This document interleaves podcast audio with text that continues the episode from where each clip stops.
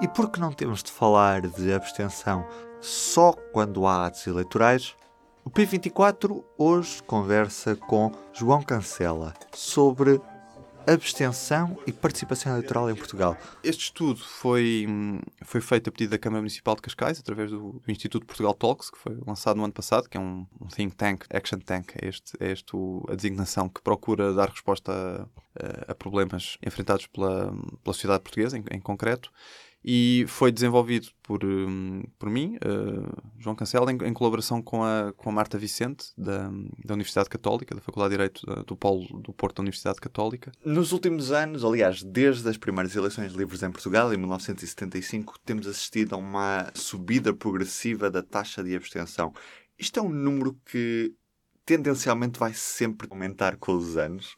Por um lado, Aquilo que nós sabemos que se passa em outros países é que uh, a abstenção, na generalidade, eu quando falo aqui em, em países, estou a falar em países com, mais ou menos comparáveis com os nossos, democracias, uh, na, nossa, na nossa região, na Europa ou, ou, em, outras, em outras partes do mundo, mas países com já alguma história democrática, nós sabemos que a tendência geral ao longo dos últimos anos tem sido para haver um decréscimo na participação. Portanto, Portugal não é um caso singular a esse respeito, mas isso não é universal. Há, há países na Europa onde a participação não tem baixado de forma significativa. Na Dinamarca, na Suécia, na, na Alemanha, na, na, Noruega. Esses são países onde a participação não tem baixado assim tanto, a participação eleitoral.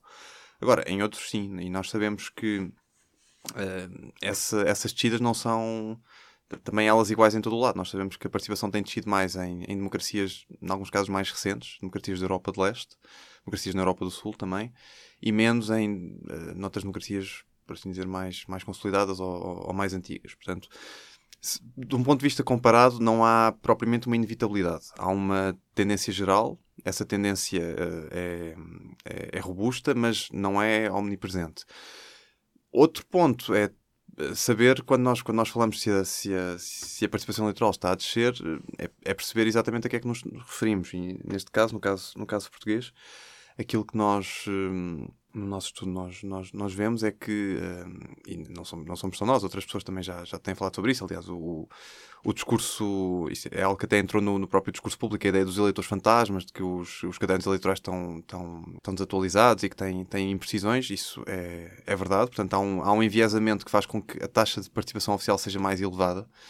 O que nós fazemos no nosso estudo é propor medições alternativas que mostram que ainda assim ela tem vindo a aumentar. Não, não tem vindo a aumentar tanto em anos recentes. Nós, centrando aqui nas legislativas, o, enfim, os valores da abstenção têm crescido um pouco desde o final dos anos 90, mas a, a grande há uma diferença. para estabilizar. Há uma, sim, é, porque é como se, se, se, nós tivermos como horizonte de, de referência uh, os portugueses que residem em território nacional, portanto, descontando aqui a questão do voto dos, dos portugueses que vivem lá fora, que é um, é um problema em si mesmo, mas pensando apenas nas pessoas que residem em Portugal e descontando das pessoas que residem em Portugal, os, os estrangeiros, que, cuja maior parte deles não, não têm direito de voto uh, na maior parte das eleições, aquilo que nós estimamos é que cerca de dois terços dos portugueses residentes adultos uh, votem e que um terço se abstenha. Mais ou menos dá, dá uns 15, 20 anos para cá que este número com algumas flutuações, mas é, é, anda, anda em torno disto. E é possível caracterizar esse um terço de portugueses abstencionistas? Uh, é uma tarefa complexa. Nós aqui neste estudo, uh, aquilo que fizemos foi recorrer a dados que já tinham sido recolhidos por outros projetos anteriores, uh, dados que foram recolhidos pelo Eurobarómetro, portanto, pela, pela União Europeia e por, um, pelos estudos eleitorais nacionais, que são coordenados a partir do Instituto de Ciências Sociais, da Universidade de Lisboa. E aquilo que nós fazemos é procurar uma, uma caracterização dinâmica, isto é, uma caracterização ao longo do tempo. O que é que tem mudado? E é impossível, quer dizer, não, é impossível nós caracterizarmos 33% dos adultos portugueses de forma, de forma sintética, mas há algumas linhas que nos permitem perceber um, qual tem sido a evolução de diferentes uh, categorias sociodemográficas ou diferentes grupos sociais. E, e, há alguns sinais que podem ser eventualmente preocupantes, eh, mas deixo isso ao, ao juízo de quem, de quem avalia a abstenção. Então, por um lado, nós temos uma, uma tendência que se tem vindo a, a intensificar, que é um aumento da, da tradução da desigualdade económica na participação eleitoral. O que é que eu, que é que eu quero dizer com isto? Há uma, há uma maior propensão agora de, de as pessoas mais pobres quando digo pessoas mais pobres, enfim, isto é por aproximação, medida através de, dos, dos, rendimentos que as pessoas dizem oferir, nestes, nestes inquéritos, mas há uma tendência, como eu, como eu dizia, para que estas pessoas, as, os 20% mais pobres dentro de cada uma das amostras, se esteja a, a tornar menos participativo e com uma diferença que já é estatisticamente significativa em relação aos, aos 20% mais ricos, para simplificar, aos, aos 20% com rendimentos superiores. E isto pode parecer uma inevitabilidade, nós podemos pensar, bom, eh, há uma, há uma desigualdade, as pessoas tendem a participar mais quando têm mais recursos, mais eh, instrução e mais, mais capacidade de processar informação, mais tempo livre também. Mas aquilo que o nosso, a nossa análise mostra é que isso nem sempre foi assim, uh, que é uma tendência relativamente recente, enfim, dos últimos 15 anos, das últimas duas décadas, mais ou menos. Portanto, esse é um sinal pode, pode, ser, pode merecer alguma, alguma preocupação. A, a Susana Peralta, colunista do Público, escreveu um texto sobre isso há, um, há pouco tempo e pode, pode, ser, pode ser interessante uh, acompanhar a reflexão dela. Outra tendência que nós também observamos um, é, de certa forma, um aprofundamento daquilo a que nós podemos chamar a, desigualdade de, hum, da participação com base na idade. Nós temos esta, esta noção, que está, que está bastante sedimentada não só em Portugal, mas noutros, noutros países também, de que os mais jovens se abstêm mais. Isso é, é verdade, é uma, é uma tendência genérica, não é, não, é, não é exclusivamente portuguesa. Agora, há uma característica que também se tem vindo a tornar mais saliente no caso português, que é um aumento da desigualdade entre, já não apenas entre os mais jovens e, os, e todos os outros, portanto, já não se trata só das pessoas com 25 ou abaixo de 30 anos não votarem tanto, isso está-se a expandir para a faixa que tem entre 30 e 44 anos. Portanto, está, está-se a cavar um fosso também entre aqueles que têm menos de 45 anos. Na maior parte dos casos são pessoas que cresceram sempre em democracia ou que pelo menos fizeram a sua vida, não só toda a sua vida adulta, mas a sua vida consciente, por assim dizer, a sua vida já de cidadão desperto para, para a vida em, em sociedade como em contexto democrático, mas está-se a aprofundar o, o, fosso entre, entre essas pessoas, dessas idades, e os, os mais velhos, aqueles que têm entre 45 e 65 anos e, e, e idades superiores a 65 anos. Portanto, esse, esse é, um, é um, um segundo ponto.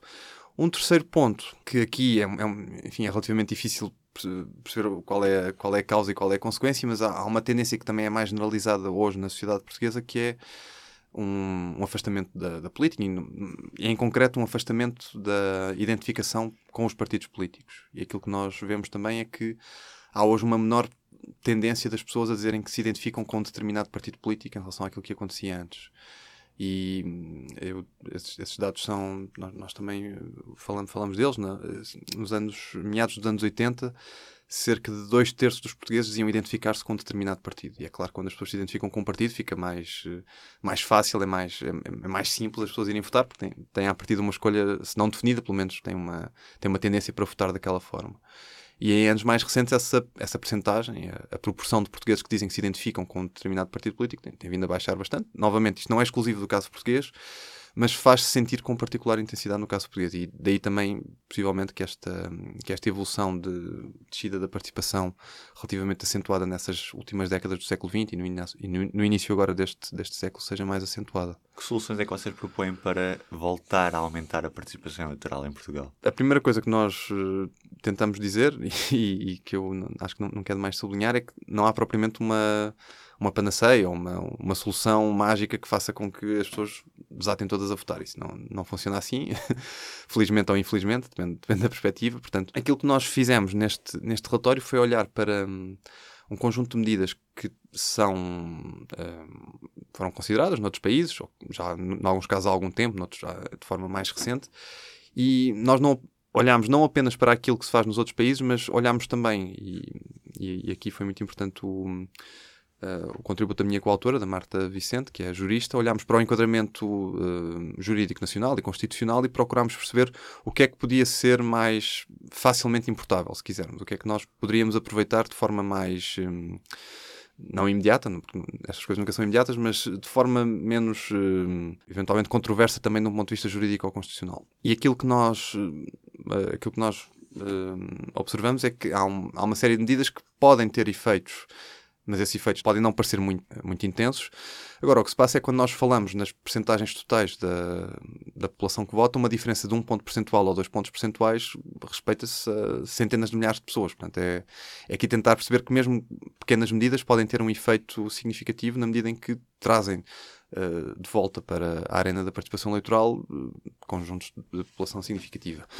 Uh, que medidas foram essas? Nós olhamos, por um lado, há, há um conjunto de medidas que são uh, frequentemente referidas até no, no, espaço público, no nosso debate, coisas como voto obrigatório, que é, um, é realmente eficiente na medida em que os países onde há voto obrigatório são países onde se vota mais.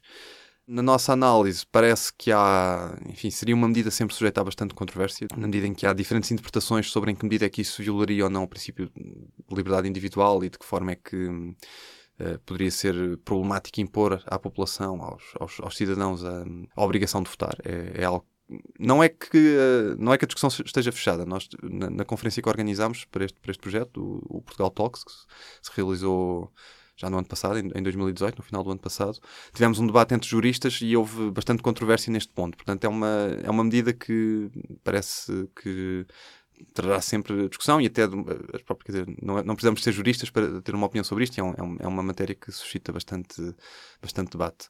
Depois há outras medidas que têm a ver mais com a simplificação do voto, já não com a imposição de votar, mas com a simplificação do método de voto. Aqui há outra medida que tem sido frequentemente discutida, de, sobretudo as pessoas mais jovens, que dizem os jovens não votam porque têm que ir às urnas e porque isso demora muito tempo, porque é que não, não se pode votar pelo telemóvel ou pelo computador. E então esta questão do voto eletrónico, do voto remoto, que só é praticada num país, uh, é a Estónia, uh, parece também ter alguns problemas, nomeadamente naquilo que diz respeito ao segredo do voto e à, à própria integridade do voto. Nós temos que perceber que uh, estas são matérias sensíveis e da qual depende muita coisa e uh, confiar plenamente em, em máquinas e em uh, votações à distância pode, pode ser relativamente problemático. E nós, no nosso estudo, avançamos algumas, alguns dos motivos pelos quais isso, isso poderá ser uma, uma solução que não se parece muito. Um, muito adaptável ao contexto português, tendo em conta também aquilo que é a nossa tradição no, no, método como realizamos eleições. Que outras medidas é que poderiam ser, ser tomadas? Nós recolhemos algumas que, na nossa opinião, de acordo, de acordo com a nossa análise, poderiam eventualmente ser contempladas, ser, ser equacionadas. Por um lado, existe a, a possibilidade de uh, realizar diferentes eleições no mesmo dia. Um, que é algo que nem sempre se figura como possível no, caso português, porque os calendários políticos não são coincidentes, mas que uh, nos casos em que, em que acontece, nos países em que, em que, em, que, isso acontece, há de facto um efeito de contágio de participação de umas eleições para as outras. Ou seja, alguém, supondo que eleições de nível regional e de nível nacional são celebradas ao mesmo tempo, pessoas que à partida votariam nas nacionais, mas não nas regionais, acabam por votar também nas regionais e, e, e vice-versa, embora o, os casos em sentido oposto sejam numericamente inferiores.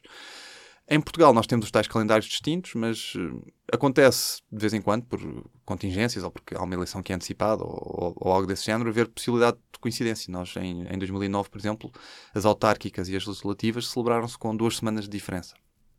E nesses casos poderia ser, pelo menos, de equacionar a hipótese de juntar os dois atos eleitorais. Isto é, encontra algumas resistências porque.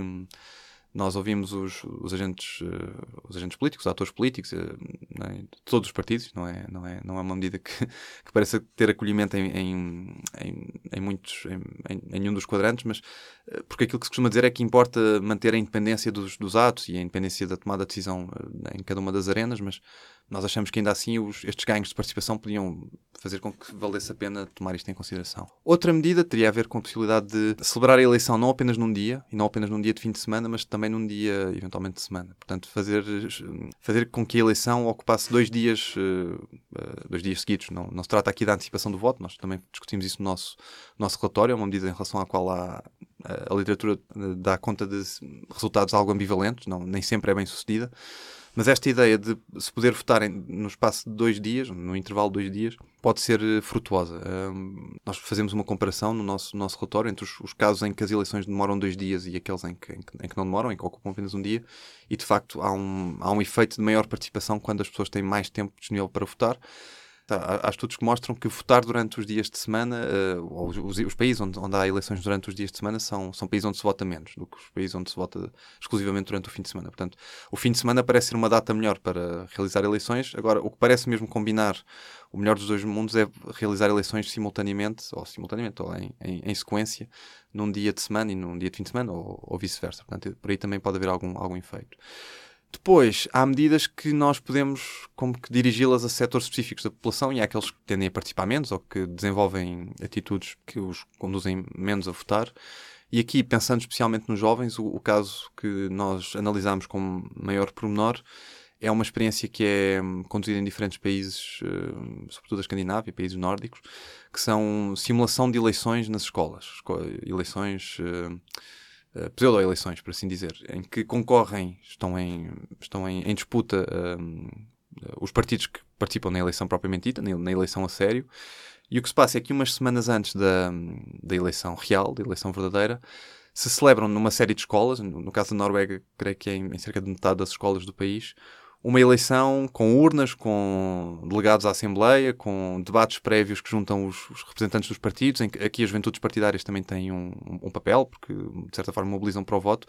E estas eleições, obviamente, não têm consequências uh, efetivas na medida em que não há representação política que, que decorra delas, mas exercem, eu diria, dois, dois efeitos principais. Por um lado, há uma experiência de socialização para, para a política dos, dos mais jovens, eles participam nestes debates, há uma, uma, uma, parte do horário letivo que é, que é destinado a isso e ouvem as propostas porque os próprios partidos uh, se fazem representar nestes debates. O segundo ponto uh, relacionado com este é que os próprios partidos percebem que está ali uma, uma, uma como assim dizer, um, um, mercado por explorar e que acabam por investir mais no desenho de políticas para os jovens com vista a. Uh, uh, atrair o, o, seu voto. E, na, e, nessa medida, se nós tivermos eh, partidos mais preocupados em, em, em dar, em satisfazer algumas das, das questões que possam ser suscitadas pelos jovens, isso pode ser pode ter efeitos não apenas para estas pseudo-eleições, mas para as eleições uh, reais. E há um, há, um, há um, terceiro elemento, na verdade, que é o facto destas eleições terem uma, um acompanhamento mediático e uma leitura nacional. Não é, claro que não, não ocupam a agenda por inteiro, mas há leituras que são feitas dos resultados destas eleições para perceber de que forma é que os alunos, os, jovens, neste caso os, os estudantes, estão uh, dispostos a confiar o seu voto no partido que está no governo ou se preferem apoiar partidos pequenos, partidos eh, ou de esquerda ou de direita, enfim, partidos challengers ou partidos estabelecidos. Há uma série de leituras que se podem fazer e nessa medida parece ser uma, um tipo de intervenção que tem, tem efeito e os, os estudos comparados mostram que as, as pessoas que participam nestas que estão matriculadas em escolas onde se realizam estas eleições acabam por ter uma maior propensão a, a votar no futuro. Portanto, é, é, outra medida que nós também equacionamos como possivelmente adaptável ao caso português. Já agora, este P24 foi uma sugestão do IPRI da Nova, Instituto Português de Relações Internacionais. O estudo está disponível para consulta no site do, do PT Talks em www.pttalks.pt. Se me quiser escrever, ruben.martins.public.pt. Da minha parte é tudo por hoje. Até amanhã. O público fica no ouvido.